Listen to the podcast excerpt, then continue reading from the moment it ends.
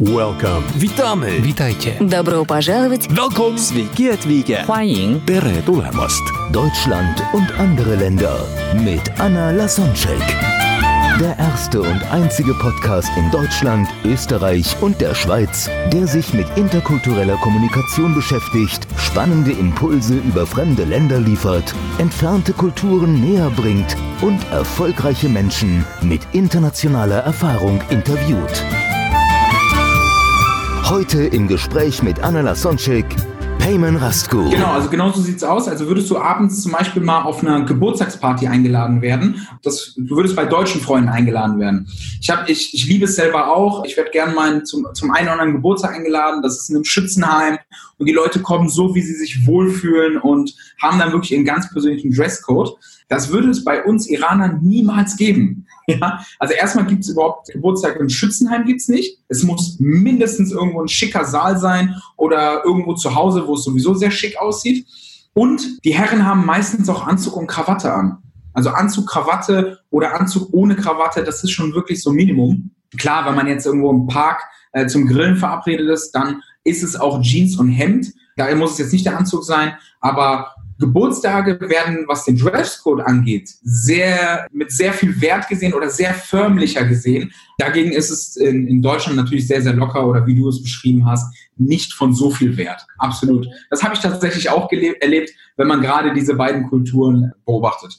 Ja, hast du noch ein paar Tipps für Deutsche, sei es Geschäftsmenschen oder auch im privaten Bereich, die zum Beispiel irgendwo zu einer persischen entweder Familie im privaten Bereich oder dann Party oder wie du gesagt hast, eh keine Party, sondern Treffen eingeladen sind, worauf die dann noch achten sollen. Also wahrscheinlich dann jetzt von dem, was du gesagt hast, eher vornehmen, anziehen. Gibt es noch ein paar Tipps, was du für Geschenke, für also du's und uns dafür geben kannst? Ja, sehr gerne. Da kann ich auf jeden Fall einige geben. Also grundsätzlich ist es so, dass, nehmen wir mal an, ich wäre auch vom Aussehen sehr deutsch, also blond, blaue Augen und ich wäre jetzt quasi zu einer iranischen Party eingeladen. Da muss ich interessanterweise sagen, da spielt tatsächlich der Dresscode keine Rolle mehr. Also da kann ich wirklich mich kleiden, wie ich will. Ich könnte auch theoretisch mit T-Shirt und Jeans kommen, weil dann sagt der Iraner immer noch, hey, der kennt sich halt mit unserer Kultur nicht aus. Das wäre andersrum bei jemandem wie mir, der jetzt sehr persisch aussieht, ein absolutes No-Go. Da würden nach fünf Minuten mindestens mal drei Leute auf mich zukommen und sagen, hör mal, wie, wie läufst du hier eigentlich rum? Oder die würden hinter meinem Rücken reden. Also da ist wirklich, da sind auch andere Kulturen sehr, sehr willkommen und fühlen sich auch von Anfang an sehr wohl. Da wird auch besonders auch darauf geachtet, dass es denen auf einem Geburtstag gut geht. Mein Tipp an der Stelle, wenn es um Geschenke geht, darf man auf keinen Fall geizen. Das geht gar nicht. Also man kann sich ganz schnell, man kann sich selber ganz schnell in ein falsches Bild bringen, wenn man jetzt dem Geburtstagskind irgendwie ein, ein 10-Euro-Geschenk macht oder 15-Euro-Gutschein. Oder lass es auch 20-Euro-Gutschein sein. Ich würde sogar sagen, Geschenke müssen mindestens 50 Euro sein. Warum? Das hat einen ganz einfachen Hintergrund. Es geht nicht darum, dass wir Iraner uns alle als reich oder als adlig darstellen wollen. Darum geht es gar nicht. Es ist, es hat wieder mit diesem Thema Respekt und, und Geste zu tun. Und mit 50 Euro zeigst du auch ein Stück weit, dass du wirklich bereit bist, dem, ähm, dem Geburtstagskind eine Aufmerksamkeit zu machen.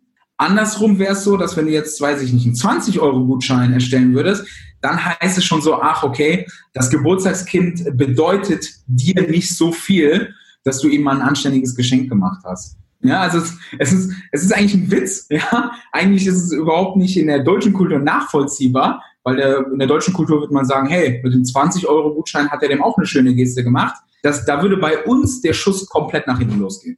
Mhm. Super, danke dir. Das ist ein wertvoller Tipp, weil das wird an, im Business oft in Deutschland schon als Bestechungsversuch angesehen, wenn man teure Geschenke kauft. Und du sagst in Iran, dass es angesehen gang und gäbe, dass es eher teuer wird.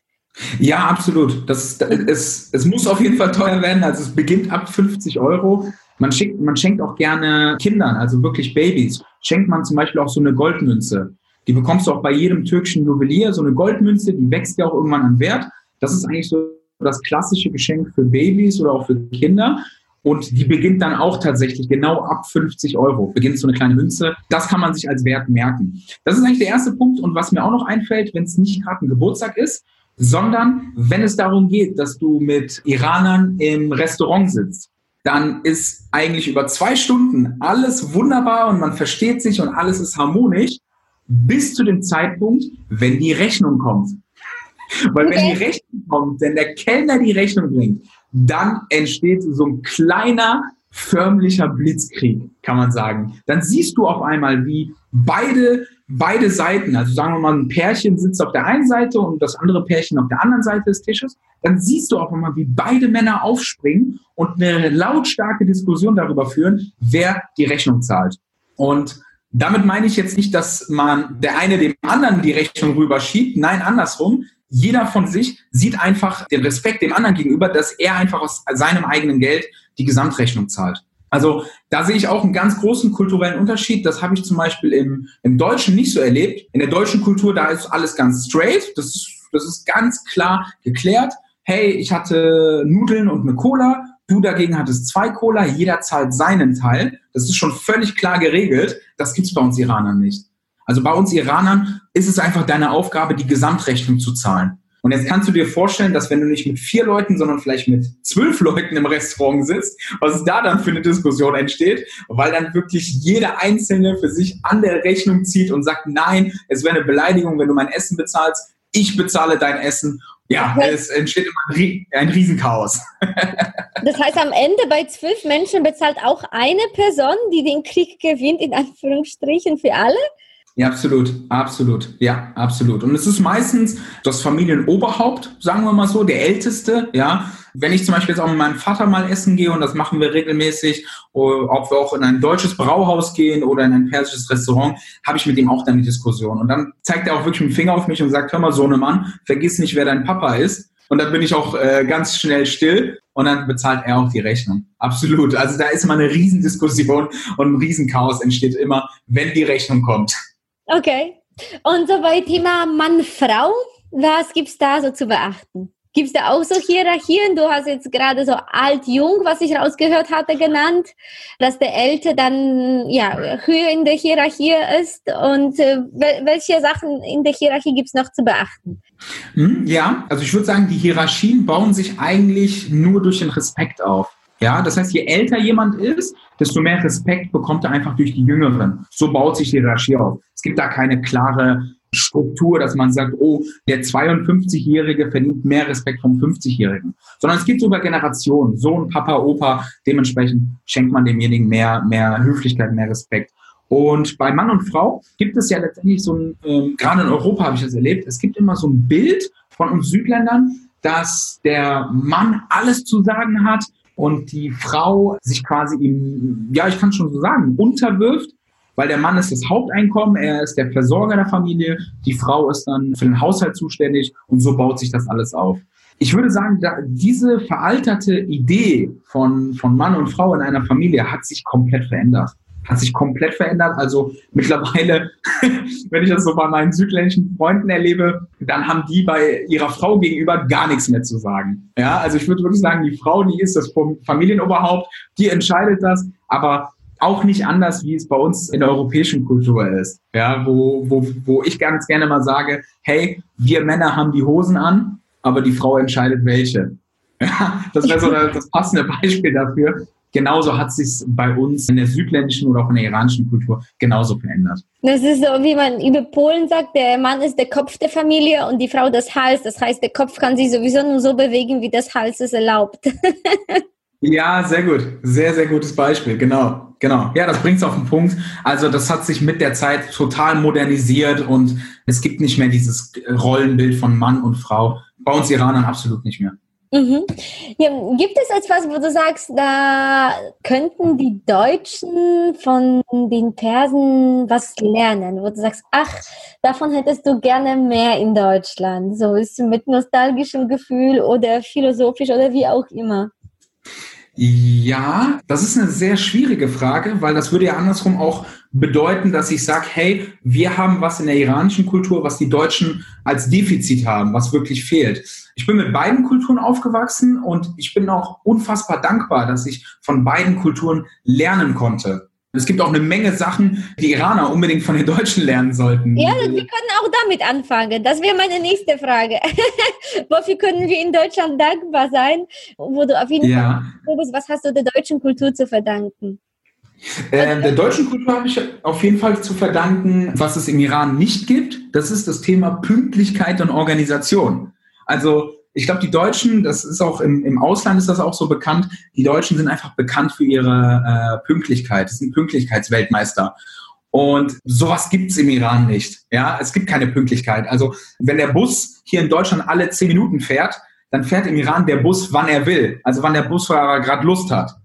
Das ist der entscheidende Unterschied. Da, da, da wird nicht an Organisation oder auch an Regeln. Ja, Regeln ist der falsche Begriff, wirklich an, an Timings wird sich da gar nicht gehalten. Ja, es wird mehr so nach Lust und Laune entschieden. Hat aber auch den einfachen Hintergrund, weil wir Iraner sehr emotional sind. Wir sind wirklich sehr, sehr emotional. Wir entscheiden auch sehr emotional und lassen das auch äh, unserem Gegenüber spüren. Und dementsprechend, wenn man da gerade Lust hat und motiviert ist, dann kommt man pünktlich zum Termin. Wenn man jetzt aber ungelogen mal eine Stunde oder anderthalb Stunden später kommt, dann, dann ist das auch nicht schlimm.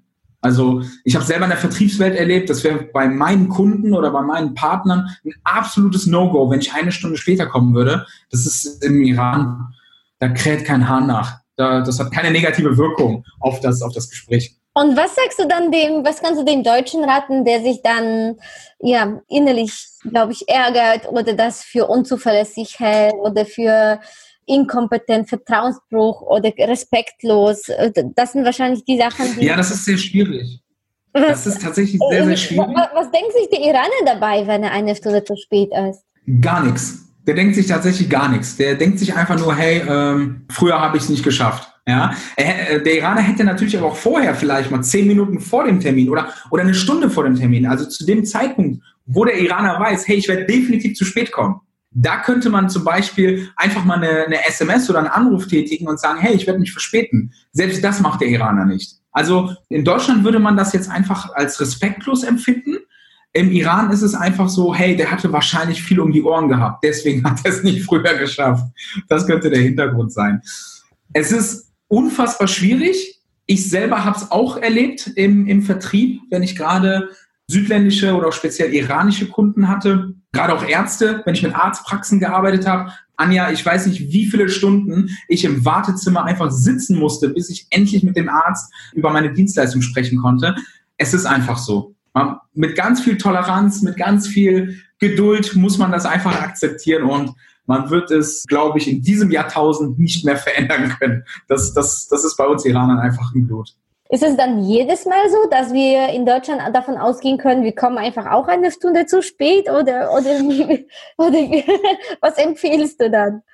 Ja, vielleicht gibt es ja, ich müsste mal wirklich mal so ein, so, ein, so ein Tagebuch führen und dann kann ich vielleicht mal so eine Statistik ausrechnen. Ja, so eine Statistik ausrechnen, dass ich sage, hey, es gibt so eine einmal zu spät bei fünf Terminregel oder so. Also grundsätzlich würde ich immer davon ausgehen, dass man pünktlich sich trifft.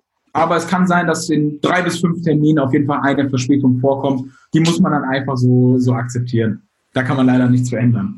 Okay, ja schön, ja, dann, können wir vielleicht zu der ersten Frage kommen. Gibt es etwas, wo du sagst, das vermisst du aus Persien, auch wenn du da nicht gelebt hast? Oder dann sagen wir, du hättest das gerne in Deutschland oder da, da, das schätzt du sehr wert oder das ist etwas, wo du sehr dankbar bist, dass du auch diese Wurzeln hast, weil dadurch ist irgendwie dein Leben hier in Deutschland einfacher oder reich bereichernder, ja, oder ja, reicher.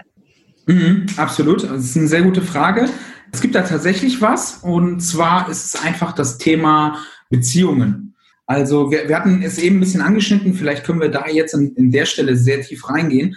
Im Iran ist es zum Beispiel so, dass wenn du durch die Straße gehst und du entscheidest für dich eine halbe Stunde einfach mal im Park, im Park spazieren zu gehen, dann wirst du ungefähr von 60 bis 80 Prozent aller Menschen, die an dir vorbeilaufen, definitiv begrüßt. Das ist da völlig selbstverständlich. Es könnte ein Hallo sein, es könnte ein Nicken sein. Manchmal entsteht auch einfach ein Smalltalk, der entsteht einfach. Ja, dass sich einfach jemand anspricht und dich fragt, hey, Anja, du hast zum Beispiel blonde Haare, du siehst jetzt nicht aus wie eine klassische Iranerin, was machst du hier? Andersrum würde ich das in Deutschland machen, also würde ich jetzt zum Beispiel in Deutschland im Park auf eine wildfremde Frau mit einem Kinderwagen zugehen und sagen, äh, gute Frau, ich habe da eine Frage, was machen Sie hier? Könnte hier in Deutschland der Schuss schnell nach hinten losgehen? Ja, ähm, also im, im Iran sind die Menschen sehr, sehr warm miteinander. Es ist wie eine, eine große Community, wie eine große Familie, wo alle ein Stück weit aufeinander achten. Klar gibt es immer noch das, das, das Gefühl, dass man sagt, hey, das ist ein Fremder oder das ist ein Bekannter. Aber worauf ich hinaus will, du wirst sehr schnell und sehr warm mit den Menschen. Und da gibt es letztendlich eine Veranstaltung in Köln, die einmal im Jahr stattfindet, wo ich tatsächlich genau dasselbe erlebt habe. Und das ist der Kölner Karneval. Also beim Kölner Karneval hast du wirklich die, die Parallelen der iranischen Kultur, kann man so sagen. Wahrscheinlich hat man diese These so noch nie gehört. Aber das ist ein, Kölner Karneval ist Metapher. Ich finde es ein, ein toller Vergleich, ja. Ja, man kann so sagen, ne? Der, wenn man den Kölner Karneval beschreiben will, das ist genauso, als wenn du im Iran wärst. Genau, so, so können wir es ab jetzt in die weite Welt publizieren. Im Kölner Karneval ist es genauso. Ne? Die Leute, man, man ist gemeinsam an einer Theke und dann schaut man sich an und zack, entsteht ein Gespräch. Und Anja, wenn du keine Lust auf das Gespräch hast, dann, dann verabschiedest, du, verabschiedest du dich höflich und sagst, danke für das Gespräch, mich zieht's weiter und dann gehst du einfach und ohne Konsequenzen oder ohne Wirkung oder ohne, dass man immer denkt, man muss jetzt etwas davon haben. Man kommt sehr, sehr leicht ins Gespräch. Und wenn wir das ein, ein Stück weit in Deutschland mehr reinkriegen und dadurch sich auch schneller Netzwerke, Beziehungen, einfach geschäftlich wie privat, einfach Verbindungen zwischen Menschen ergeben, dann glaube ich, können wir hier auf jeden Fall auch einiges positiv verändern. Mhm. Ja, ich kann mir vorstellen, dass für jemanden, der aus Iran nach Deutschland kommt, dass das teilweise ein großer Kulturschock ist und dass hier die Menschen in Deutschland der Person dann sehr kalt und distanziert vorkommen, weil wir diese, naja, fremde Menschen im Part anquatschen an sich nicht machen, weil wir eher sagen, wir respektieren die Individualität, die Privatsphäre, die Zeit der anderen Person. Und da wollen wir sozusagen nicht so mit der Tür ins Haus fallen, und wir, wenn wir jemanden nicht kennen, dann gibst du ein paar Tipps, die du dann jetzt den Iranern, die neu in Deutschland sind, auch für Deutschland geben kannst, beziehungsweise was meinst du, wie fühlen sich so Iraner, die neu nach Deutschland kommen? Wie ist das Bild der Deutschen und wie können wir den Iranern jetzt das bisschen einfacher machen? Mhm. Mhm. Ja, ich kann ja, ich kann ja auf jeden Fall schon mal beschreiben, wie es bisher so ist. Also es ist ja bisher so, dass man, man erlebt es oft, ich erlebe das auch von deutschen Freunden, einfach so im Gespräch erlebe ich das, dass die zu mir sagen, hey, die Südländer oder auch die Iraner, die sind oft so in ihren eigenen Kreisen. Ja, die sind oft in ihren eigenen Kreisen, die verbinden sich, wenn sie jetzt nach Deutschland kommen, nicht, nicht schnell mit Deutschen, sondern eigentlich mit, mit ihren Landsleuten, verbinden die sich sehr schnell. Ob es in Kulturvereinen ist oder in Kulturcafés, es gibt ja mittlerweile alles, wo ich meine Landsleute ähm, sehr einfach treffen kann. Das hat eigentlich einen ganz einfachen Hintergrund, weil die Iraner das einfach so in Deutschland nicht kennen, so wie, so wie beschrieben. Also ich bin der festen Überzeugung, dass der ein oder andere Student, der vom Iran nach Deutschland kommt, um Elektrotechnik oder Physik zu studieren, dass der schon die Verbindung zu der, zu der deutschen Gesellschaft sucht, zu, zu deutschen Bürgern oder auch Mitmenschen, aber dann auch schnell feststellt, hey, es funktioniert hier nicht so, wie es bei mir in, in der Heimat im Iran funktioniert. Und das könnte oftmals eine Hürde sein. Was ich als Tipp geben kann, ist, dass man als Iraner sich einfach da ein Stück weit überwindet. Dass man da dennoch sich nicht einschüchtern lässt, nur weil es hier einfach anders mit dem Netzwerken, mit dem Verbinden funktioniert, dass man sich nicht einschüchtern lässt und dass man einfach dann erst recht den Schritt nochmal nach vorne geht und sagt, hey, bist ein interessanter Mensch, ich würde gerne die Tage mal mit dir mich austauschen, mich verbinden und dann wird es eigentlich auch sehr, sehr einfach funktionieren. Weil ich persönlich liebe Networking, das ist eins meiner Steckenpferde, das Netzwerk mit anderen Menschen. Und ich sehe ja, dass es funktioniert, dass man wirklich spielend einfach Menschen für sich hier in Deutschland gewinnen kann. Es funktioniert aber einfach auf eine andere Art und Weise, wie, wie es im Iran funktioniert. Mhm. Und das muss man einfach dann akzeptieren und lernen und dann anwenden. Ja, du hast gerade das Networking und Netzwerken angesprochen. Wie hilft dir das, dass du aus Persien kommst in deinem Beruf? Ja, ja. Was mir da absolut hilft beim Networken, ist, dass wir Südländer größtenteils einfach so Stimmungsmacher sind. Also gerade wir Iraner, wir haben sehr, sehr viel Energie. Ja, wir, wir, ich habe eben schon beschrieben, wir sind sehr emotional. Das kann auch schnell mal ein Nachteil bei uns werden. Absolut. Wo der Deutsche ansonsten sagt, hey, ist doch eigentlich alles okay, atme mal durch. Das gibt es bei uns nicht. Da schießen die Emotionen hoch. Ähm, aber dadurch, dass wir halt sehr viel Energie haben, ziehst du auch sehr schnell Menschen an dich an. Und Du weißt ja ganz genau, dass wenn zwei Menschen sich treffen, sagt man ja so schön, folgt immer der dem anderen, der, der mehr Energie hat. Also der, der mehr Energie hat, der wird von dem anderen befolgt. Und das hat mir dann auch beim Networking oder auch beim Kennenlernen von neuen Menschen extrem geholfen, dass ich da einfach mit mehr Energie reingegangen bin, dass ich immer besonders von mir erzählt habe oder besonders von dem, äh, was ich beruflich mache, erzählt habe und da einfach mit Begeisterung reingegangen bin. Und ich habe schnell erlebt, dass wenn ich neue Menschen kennengelernt habe, dass die mich in kurzer Zeit auch immer zurückgerufen haben, weil denen das irgendwie auch gefallen hat, die, diese Begeisterung. Die waren davon inspiriert, völlig egal, ob ich mit ihnen vorher über meinen Fußballverein, über meinen Lieblingsverein, den 1. FC Köln gesprochen habe oder über mein Business. Das war den Leuten egal. Die haben sehr, sehr gerne sich mit mir äh, in Verbindung gesetzt. Morgen der interkulturelle Vergleich Deutschland-Iran.